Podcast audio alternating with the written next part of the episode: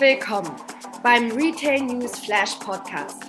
Die international erfahrenen Retail-Enthusiastinnen Anna Hegenbart und Heidemarie Kritz berichten 14-tägig über News aus dem Handel.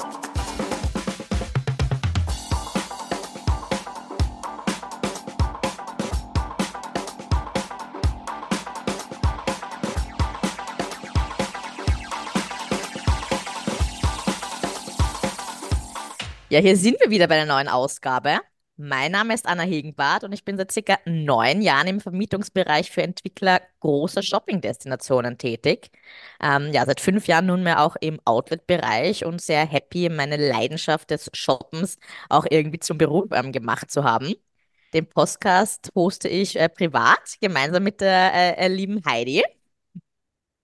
Ja, liebe Anna, ähm ich bin Heidemarie Gritz, äh, Holistik, äh, Retail-Architektin und Shopdesignerin, aber schon seit 25 Jahren inzwischen. Da merkt man dann, wie alt man ist eigentlich. Addicted äh, to Retail. War auch ähm, äh, lange Zeit in-house in leitenden Funktionen, aber auch extern, jetzt mit meinem eigenen Büro ähm, bei globalen Brands tätig. Ja, ich habe es keinen Moment bereut, mich auf vielen äh, Gebieten, auch mit der Kolumne für das Cross Magazin, ähm, mit dem Thema Retail zu beschäftigen und meiner Leidenschaft zu folgen. Eine lebenslange Liebe, Anna, wir sehen, das wird bei uns beiden so sein. und äh, schon, gell? Ja, definitiv. Ja. Ja, das, wenn man da einmal, einmal infiziert ist, also wie gesagt, ist das, ist das wunderbar und herrlich. Und äh, zum Thema infiziert sein, ähm, äh, das Pandemie-Baby von mir war der Point of Sale Doktor, eine Off- und Online-Beratung für Einzelhändler, die extrem nachhaltig ist und auch schon bis Sri Lanka äh, erfolgreich eingesetzt wurde. Und ja, seit bald drei Jahren, Anna, sind wir jetzt schon bei diesem Podcast aktiv. Und äh, wir haben ja schon in den ersten Folgen ähm, unsere Neuigkeiten für 2024 vorgestellt, dass wir Gäste ähm, einladen und aber auch äh, neue Rubriken äh, vorgesehen haben. Und es wird spannend sein, äh, uns in diesem Jahr zu folgen. Also gerne uns überall folgen, klicken und ja, reinhören. Genauso ist es, auf jeden Fall. Und was hast du denn heute in äh, deinen Retail-Koffer gepackt, ähm, Heidi, in unserem refreshen Podcast? ja, also äh, es ist heute ein bisschen äh, Retail-lastig geworden. Äh, äh was heißt Retail-lastig? Beauty-lastig ist es geworden. aber auch ähm, äh, ja, sehr spannend mit Neueröffnungen. Es tut sich zum Glück wieder so einiges, viele Umbauten, Neueröffnungen. Und ähm, ja, das ist schön zu sehen. Sehr gut. Bei mir ist der Koffer heute auch schwer, nämlich schwer mit äh, Big Verlusten ähm, von ein paar Unternehmen. Gar nicht mal ähm, so schön. Äh, außerdem äh, ja, gibt es auch äh, News zu ähm, Farfetch, Douglas ähm, und dann auch ein paar Neueröffnungen und natürlich den Retail Gossip mit einem Basketball. Also bleibt bis zum ähm, Ende dran und ich würde sagen, wir starten direkt mit Kennzahlen und Pressemeldungen. Ja, und da starte ich auch schon mit den ähm, Verlusten, nämlich Esprit und S. Oliver. Das haben wahrscheinlich eh die meisten auch schon irgendwo in einem ähm, der bekannten Retail-Medien gelesen. Umgerechnet 225,9 Millionen Euro Nettoverlust erwartet Esprit nämlich für das Geschäftsjahr 2023. Ähm, ja, das Unternehmen aus Hongkong gibt das in einer Ad-Hoc-Meldung ähm, bekannt, und zwar auch noch vor Veröffentlichung ähm, des Geschäftsberichts. Ähm, ja, das ist eine Verschlechterung von 186 Prozent im Vergleich zu 2022 und sogar mehr als gerade Konkurrent S. Oliver bekannt gegeben hat. Ja, bei S. Oliver war es nämlich so, ähm, das Geschäftsjahr, das Ex-S. Oliver CEO Klaus Dietrich Lars verantwortet hatte, da ist der Verlust nach Steuern nämlich auf den Rekordwert von 182,3 Millionen eingebrochen, Euro eingebrochen. Ähm, Im Vergleich dazu ähm, ist der Umsatz bei Esprit auch eingebrochen, nämlich ähm, ja, um mehr als 16 ähm, Prozent ähm, auf rund umgerechnet 700 Millionen Euro. Ähm, das ist bei S. Oliver anders Da ist nämlich der Umsatz um 18 Prozent zumindest gestiegen. Ja, als Gründe für die hohen Verluste nennen beide Unternehmen die immer noch so schwierigen Marktbedingungen, den Ukraine-Krieg, die hohen Zinsen und ja, die entsprechende deutsche Zurückhaltung. Für beide Unternehmen ist ja der deutsche Markt ein so wichtiger, deswegen merken die das dann wahrscheinlich ganz besonders. Im Vergleich zu Esprit meint es Oliver aber durch konsequentes Kostenmanagement zumindest den EBIT-Verlust in 2023 reduziert zu haben, um so den Turnaround einzuleiten. Das kann Esprit so nicht unterschreiben. Der hohe Verlust sei unter anderem auch auf das Kostenmanagement zurückzuführen, dem eine komplexe Struktur zugrunde liegt, die so schnell, ja, aufgrund langjähriger struktureller Probleme des Unternehmens in der Vergangenheit auch nicht bereinigt werden könnte. Ja, traurig. Traurig die Zahlen. Aber ich muss auch eines sagen, äh, Anna, ich weiß nicht, wie es dir geht, aber bei mir, ich merke halt von Esprit und des Oliver äh, von der Sichtbarkeit äh, die letzten Jahre sehr wenig. Also ähm, wo andere, wo andere äh, Marken immer versuchen, auch äh, online ähm, präsent zu sein, ist von diesen beiden, also finde ich Ja, jetzt nicht so viel da, ja. Also man muss auch was tun. Also das ist halt leider Gottes sicher die Krisen und so weiter ähm, nicht einfach für, und natürlich auch das ge geänderte Kaufverhalten der, der Menschen, aber man muss halt natürlich auch äh, aktiv sein und, und was tun. Wir werden später dann im, bei den Neueröffnungen dann merken, dass ähm, ja, äh, es Traditionsunternehmen gibt, also äh, Firmen, wo man das auch nicht äh, denkt quasi, aber die wirklich investieren und schauen, dass sie, dass sie äh, ihre Kunden ähm, unterhalten und äh, ähm, auf die geänderten Situationen ähm, ja, äh, Rücksicht nehmen. Und äh, ja, definitiv. Also man, äh, ich frage mich halt auch noch, wie, wie lange dann noch dann Geld aus ähm, Hongkong am Fließen wird, vor allem zu Esprit halt, ne? Also ja, genau. ähm, muss ja dann auch irgendwann mal ähm, was Positives dann rausschauen an Return für die Investoren. schön, ja. Ja. Äh, talking about Turnaround und was tun. Hier ist nämlich der neue Eigentümer ähm, von The Body Shop ähm, an einer Turnaround-Strategie ähm, interessiert. Und äh, zwar, ja, äh, die jüngste Veränderung bei äh, The Body Shop, ähm, die ja seit, also das Unternehmen wurde ja in 2023 von der Private Equity ähm, Firma Aurelius ähm, ähm, übernommen. Und äh, genau, die verfolgen jetzt eben eine Turnaround-Strategie. Vielleicht mal kurz noch zur Erinnerung. Äh, The Body Shop ähm, ist ein Omnichannel-Unternehmen mit eigenen Geschäften, einer E-Commerce-Website, internationalen Franchise-Unternehmen und auch Großhandelskunden. Das Unternehmen hat seinen Hauptsitz in London, ist in 89 Märkten tätig und beschäftigt rund 7000 Mitarbeiter. Von den rund zweieinhalbtausend Geschäften werden 900 vom Unternehmen selbst betrieben, während die übrigen von Franchise-Partnern geführt werden.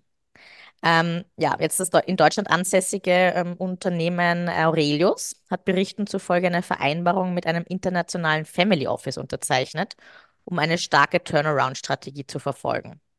Dazu gehört der Teilverkauf in den meisten europäischen Ländern, aber auch in Teilen Asiens. Das Vereinigte Königreich soll von dem Verkauf ausgenommen werden und die Franchise-Partner sind davon nicht betroffen.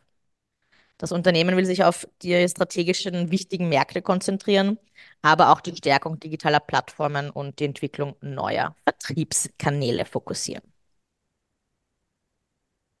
Ja, spannend. Spannend. Wir werden sehen, wie es da weitergeht. Das werden wir auf jeden Fall uns anschauen. Ganz Ähm, und wie, genau. sieht, wie sich das dann aufteilt, ne? Aber auch im Ähm, Beauty-Bereich bleibend. eben. Douglas. Douglas plant wieder an die Börse zu gehen und ähm, weitere 200 Shops zu eröffnen. Äh, das Unternehmen betreibt derzeit ja 1855, 1850 Filialen, dass ich es richtig rausbekomme, in 22 Ländern in Europa und beschäftigt rund 18.000 Mitarbeiterinnen und Mitarbeiter. Im Geschäftsjahr 22/23 erwirtschaftet Douglas einen Umsatz von 4,1 Milliarden Euro. Das entspricht einem Plus von 12,1 Prozent. Und ja, Ziel des Unternehmens ist es, bis 2026 die 5 Milliarden Umsatzgrenze zu erreichen. Wow. Ja, der Start in das Geschäftsjahr verlief dank der guten Ergebnisse der Omnichannel-Strategie auch sehr positiv. Die Filialumsätze stiegen um 7,1 Prozent. Das Online-Geschäft wuchs um 10,7 Prozent gegenüber dem Vorjahr. Ja, Douglas erwirtschaftet rund ein Drittel seiner Umsätze online.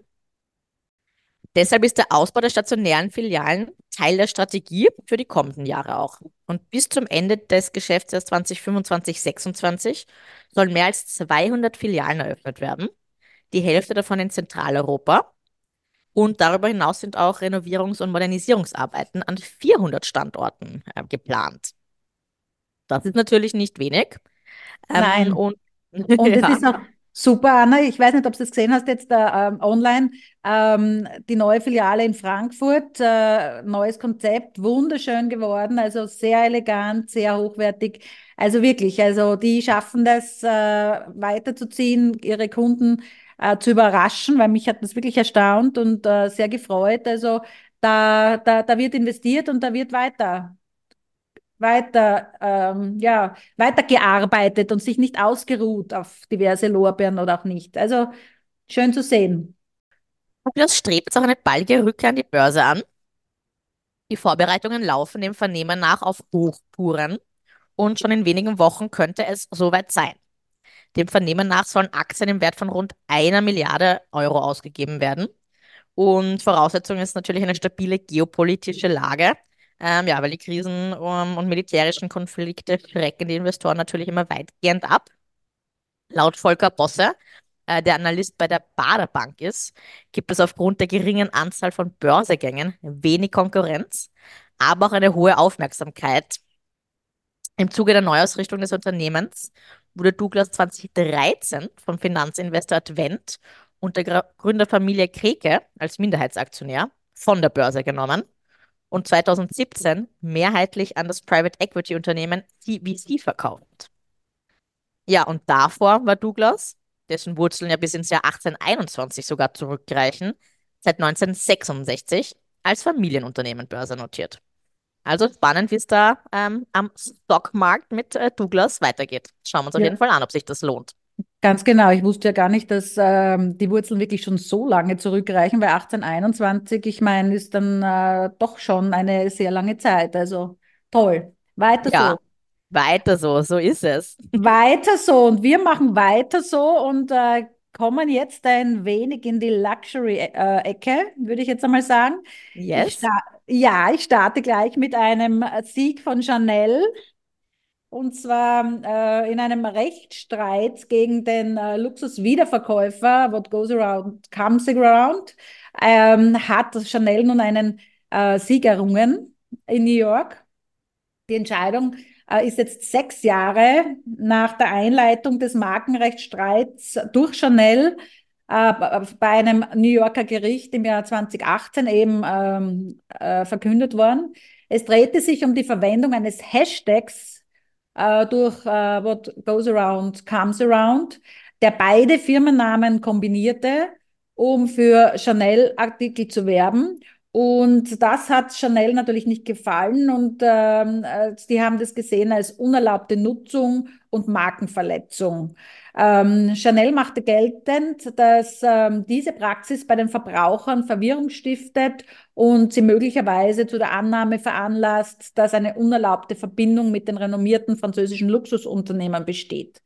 Äh, letzte Woche eben war das Geschworenengericht äh, zugunsten äh, Chanel gekommen und hat eben auch Chanel 4 Millionen Dollar Schadenersatz wegen unlauteren Wettbewerbs und falscher Werbung äh, zugesprochen. Also Achtung bei ähm, Hashtags ähm, und Chanel. Ähm, auf der einen Seite kann ich es natürlich verstehen, weil natürlich ihre Führung äh, nicht ähm, ja, besonders, also ihre Führung ist nicht richtig und äh, hat natürlich seine äh, Berechtigung. Aber ja, muss man jetzt in Zukunft auch äh, denken, Anna, wenn wir da unsere Hashtags äh, äh, setzen. Ja. Welche, welche, also bewusst Hashtag setzen, ist jetzt die Konklusion raus, sage ich jetzt Definitiv. Ihr dürft gerne Hashtag Retail Newsflash äh, posten bei uns, kein Problem.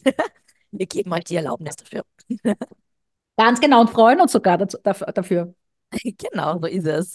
Du hast auch noch einen äh, äh, Bericht von einem Luxusunternehmen, von einem Konzern, liebe Anna. Bin schon gespannt. So ist es. Ich wollte ein bisschen ähm, husten irgendwie. Meine Stimme ähm, bricht noch langsam ab. Aber hier sind wir und zwar Farfetch. Farfetch, ähm, ja, jetzt auch nicht so gut und im Januar wurde ja verkündet, dass der südkoreanische E-Commerce-Konzern Coupang Inc. den angeschlagenen britischen Online-Modehändler Farfetch übernimmt. Coupang bekräftigt die Zusage, äh, Farfetch Zugang zu frischem Kapital in Höhe von 5 Millionen US-Dollar ja, zu verschaffen. Die Übernahme von Farfetch durch das südkoreanische Unternehmen Coupang, ähm, ja, war aber ein bisschen umstritten. Es gab ähm, Widerstand auch von äh, den Investoren. Und ja, ähm, Entschuldigung, nicht Widerstand von den Investoren ist falsch.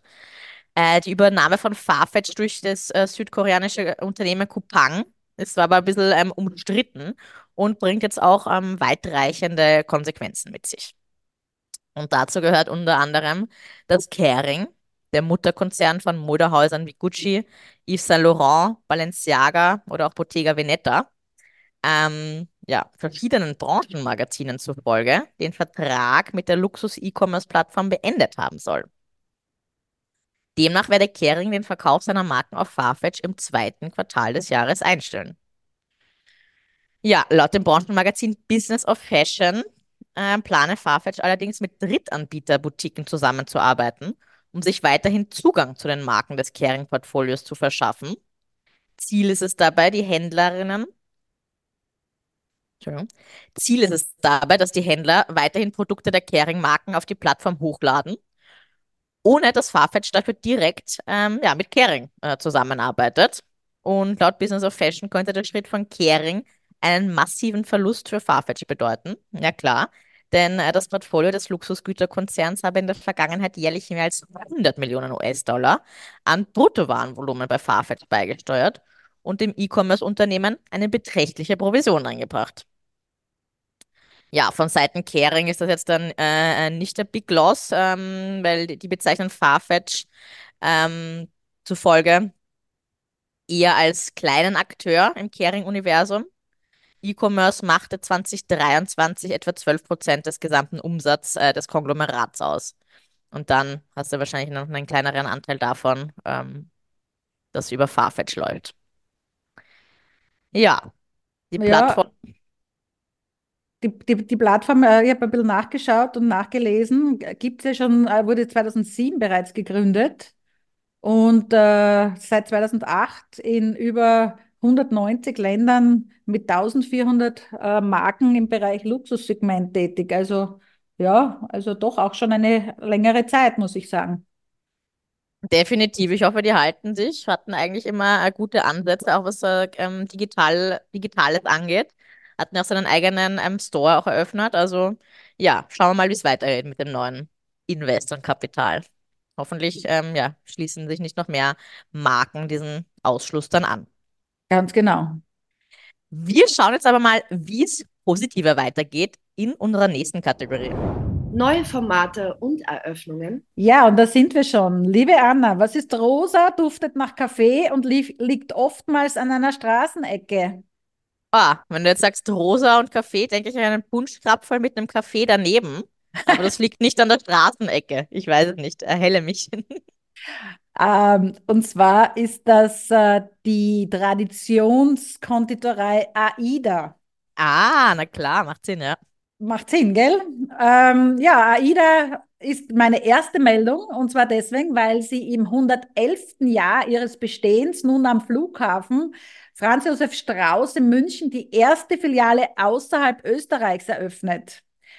Äh, ist ein Traditionsunternehmen, das mit 1913 begann mit Josef Brusek und seiner Frau Rosa. Nun zur Überraschung natürlich die Farbgestaltung widmete äh, er äh, ihrem Namen, also der, Ro der Frau Rosa. Und als Namensgeber diente die Lieblingsoper von Herrn Brusek, und zwar ist das ähm, ja, Aida von Verdi. Von den elf Filialen, die 1939 eröffnet wurden, sind einige noch heute im Betrieb. Meistens sind das Ecklokale. Und zwar deswegen, finde ich auch sehr schön und sehr, sehr romantisch, weil eben äh, äh Wert gelegt wurde auf viele Auslagenflächen, damit man die Mehlspeisen schön präsentieren kann. 1943 ähm, bereits schrieben die ersten beiden Generationen alle Mehlspeisenrezepte für die Nachkommen auf und zum Beispiel die Cremeschnitte, das Rezept dafür ist äh, das weltweit erst älteste, das äh, bis dato gefunden wurde. Nun ist man in der vierten Generation bereits mit Dominik Brusek äh, im äh, Traditionsunternehmen AIDA und der äh, ist jetzt nun äh, bestrebt, ähm, die österreichische Kaffeehaustradition nach ähm, ja, außerhalb die Grenzen Österreichs zu führen. Andreas Reichert, Geschäftsführer der Alestro Flughafen München Hotel und Gaststätten, ist der Franchise-Partner, der eben den Flughafen in einen Hauch äh, von Wiener Flair mit zarten Rosa und herrlichen Duft ähm, eintauchen wird. Ja, sehr schön. Ganz genau. Ein bisschen ähm, rosa österreichischen Flair. Was ist deine Lieblingsmehlspeise? Ähm, ich liebe die Topfengulatsche. Also da geht nichts über eine ähm, AIDA-Topfengulatsche bei mir. Anna, da, da kann ich ähm, dir nur recht geben. Also bereits äh, vor, man kann ich jetzt gut sagen, bereits vor über 45 Jahren äh, hat meine Liebe zu Aidas Topfengolatschen begonnen. Äh, Kakao und warme Topfengolatsche am Eckgeschäft am Stephansdom. Immer bei einem Wien-Ausflug hat es das gegeben und das liebe ich. Ja, also das ist äh, wirklich traumhaft gut. Ja. Himmlisch. Sehr, himmlisch gut, genau. Rosa-rote Wolken. Wolke, genau. Ja, und auf der weiteren Wolke gehen wir jetzt äh, eben zu einer richtig positiven, tollen Meldung. Also äh, im Bereich Shopdesign und so weiter liebe ich ja solche Meldungen, wo äh, Unternehmen äh, etwas für die Kunden-Experience tun und ähm, ja, natürlich auch Geld in die Hand nehmen, aber auch schauen, dass die nächsten Jahre quasi das Unternehmen äh, am, am, am Stand quasi äh, ist und den Kunden ein gutes Einkaufserlebnis bringt für mehrere Generationen. Also, und zwar die Meldung, ta, ta, ta, ta, der M steckt eine Milliarde Euro in die Neugestaltung aller Filialen in Deutschland. Und das ist wirklich eine Top-Meldung. Und zwar bis 2030 sollen alle 2100 M-Märkte mit dem neuen Ladendesign für ein besonderes Einkaufserlebnis ähm, ausgestattet werden. Gestartet hat man bereits, und zwar im Durlach Center in Karlsruhe. Ähm, die neu gestalteten äh, Filialen äh, sind einem Stadtrundgang nachempfunden. So quasi, wenn man als Tourist durch eine Stadt geht und Dinge entdeckt. Äh, wie auf einer kognitiven Landkarte können die Kunden die einzelnen Produktbereiche erkennen, ähm, ja, sowie die Sehenswürdigkeiten quasi eben dieser Stadt. Und äh, gestartet wird natürlich gleich am Eingang mit der Piazza. Da gibt es dann ähm, einen einen Luster, äh, der quasi Glory nach, also äh, das Glücklichsein empfindet und Glory äh, hervorhebt. Äh, das Ganze ist in äh, Pastelltönen ähm, eingetaucht. Ähm, ja, äh, besonderes Augenmerk ist auch auf die Kinder gelegt. Da gibt es einen separaten Spielbereich, eine Wickelstation für die Kleinsten. Kindermode wird auf Bäumen präsentiert. Und äh, Sinn dahinter ist, äh, während die Kinder spielen, können die Eltern natürlich ungestört einkaufen.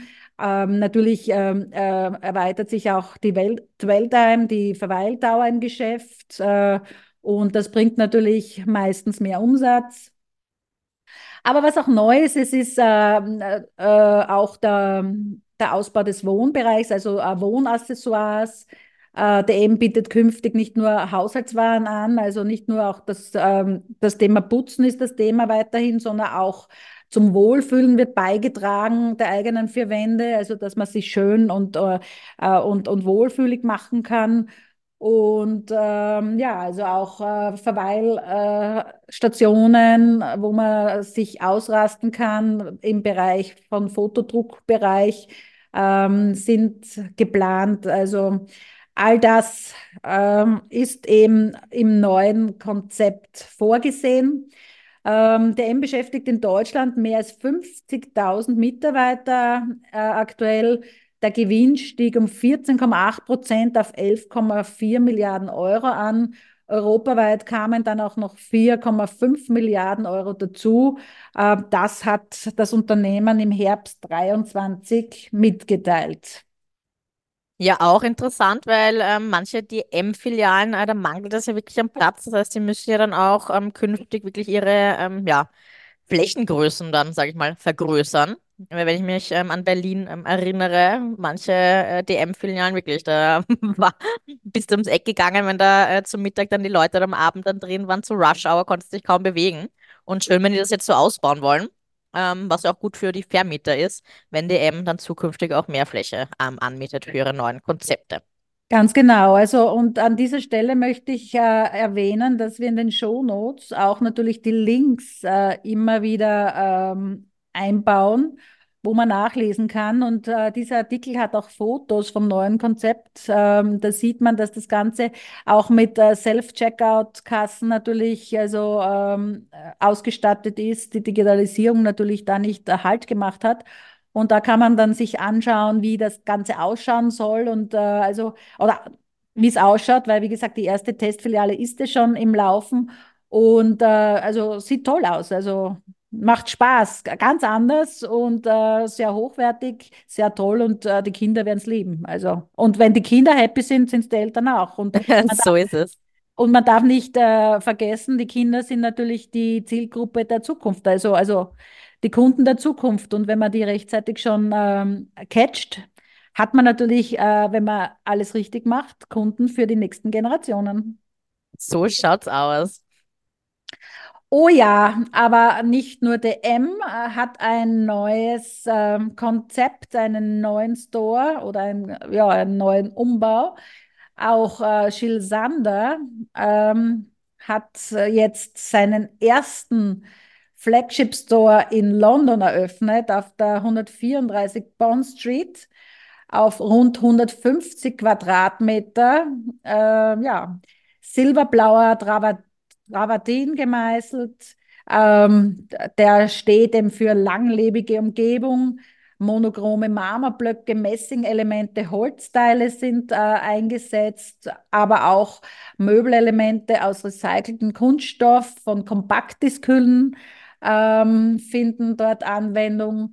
Ähm, für die sanfte Atmosphäre sorgt das natürliche Licht, denn der Fokus liegt auf Privatsphäre und natürlich dem Wohlbefinden. Ähm, Sander ist ja eine internationale Luxusmarke mit Sitz in Mailand, die sich durch Design, Qualität und Funktionalität auszeichnet wurde 1968 bereits von Gilles Sander gegründet und war bekannt für den Austausch auch äh, mit Künstlern, Musikern, Fotografen, ähm, ja, die auch Kreativität mitunter immer einbrachten. Seit 2017 wird das Unternehmen von Lucy und Luke Meyer geführt und 21, also 2021 von der OTB Fashion Group übernommen. Und ähm, so wie AIDA als österreichisches Unternehmen ähm, sich auf äh, Deutschland ähm, jetzt äh, fokussiert oder eröffnet, ähm, haben wir auch ähm, Vice Versa, ein deutsches Unternehmen, das sich auf ähm, Österreich fokussiert, und zwar ähm, Christ. Ähm, der setzt auch unter dem Dach der Morelato Group auf das Kerngeschäft mit eigenen Läden. Und äh, wie angekündigt, will der Hagener Schmuckfilialist nach drei Openings in 2023 auch in 2024 weiter stationär expandieren.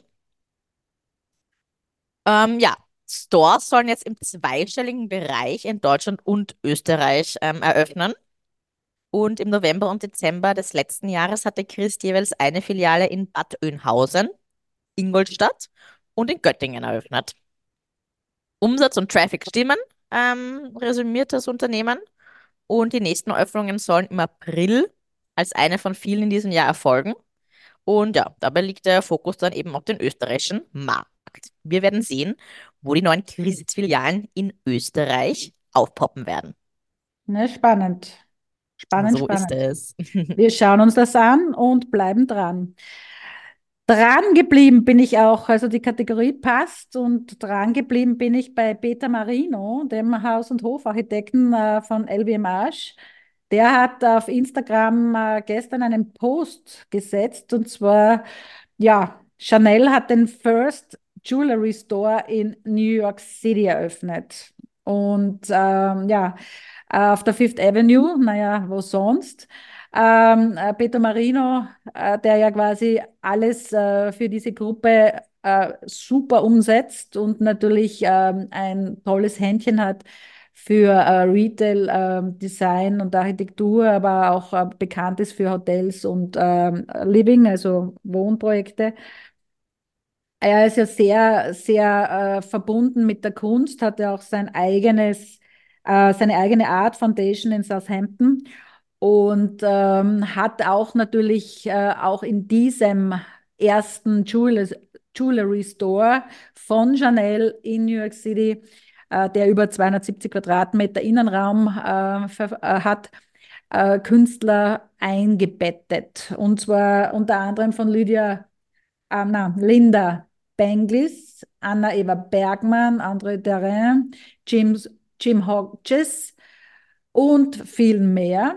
Und äh, ja, also äh, in all den äh, Projekten eigentlich, die man von Peter Marino kennt, spielt Kunst eine äh, Rolle und das finde ich auch immer sehr schön, weil speziell mit den äh, glitzernden Diamanten und Edelsteinen, mit der Kunst äh, das Ganze äh, eine noch größere Wertigkeit und ein noch ähm, breiteres Spektrum an Farbigkeit bekommt. Ja, super. Diamonds are girls' best friend, sage ich mal. Muss man in New York dann auf jeden Fall vorbeischauen. Genau. Und damit kommen wir in unsere letzte Kategorie. Retail Gossip. Ja, und hier habe ich was ähm, zu Wilson ähm, äh, gefunden. Das ist vielleicht nicht ähm, ja, ganz so gossip-mäßig, aber äh, fand ich trotzdem ganz spannend. Und zwar Wilson bringt den ersten nicht aufblasbaren Basketball auf den Markt. Ja, wie funktioniert denn das, fragt man sich. Ja, dieser neue Basketball wurde ähm, komplett 3D gedruckt und im Nachgang geglättet und gefärbt. So, wenn da jetzt irgendwas Spitzes gegen den Ball kommt, verplatzt er dann sozusagen nicht. Vorgestellt wurde der Prototyp bei den NBA All-Star Games in 2023. Und nun ist es endlich soweit. Äh, dieser neue Basketball kommt Mitte 2024 endlich auf den Markt. Ja, der 3D Airless Basketball von Wilson besteht aus einem schwarzen Kunststoffgitter mit acht panelartigen Lappen. Ja, sieht auf jeden Fall cool aus und würde ich auch gerne mal so ein bisschen dribbeln mit einem Ball ohne Luft. Crazy eigentlich. Org. Also, ja, man ja. muss kreativ sein. Ich sage immer, Kreativität ist super und da äh, kommen dann Dinge heraus, von denen man äh, gar keine Ahnung hatte davor. Schön. So ist es. So, und damit sind wir auch schon am Ende unserer Folge angekommen. Ähm, folgt uns gerne, wie gesagt, auf allen gängigen Podcast-Plattformen und wir freuen uns aufs nächste Mal. Gute Zeit! Mit dem Retail News Flash Podcast am Laufenden bleiben. Am besten durch Abonnieren des Retail News Flash auf LinkedIn unter eigenen beliebtesten Podcast-Plattformen. Bis in zwei Wochen.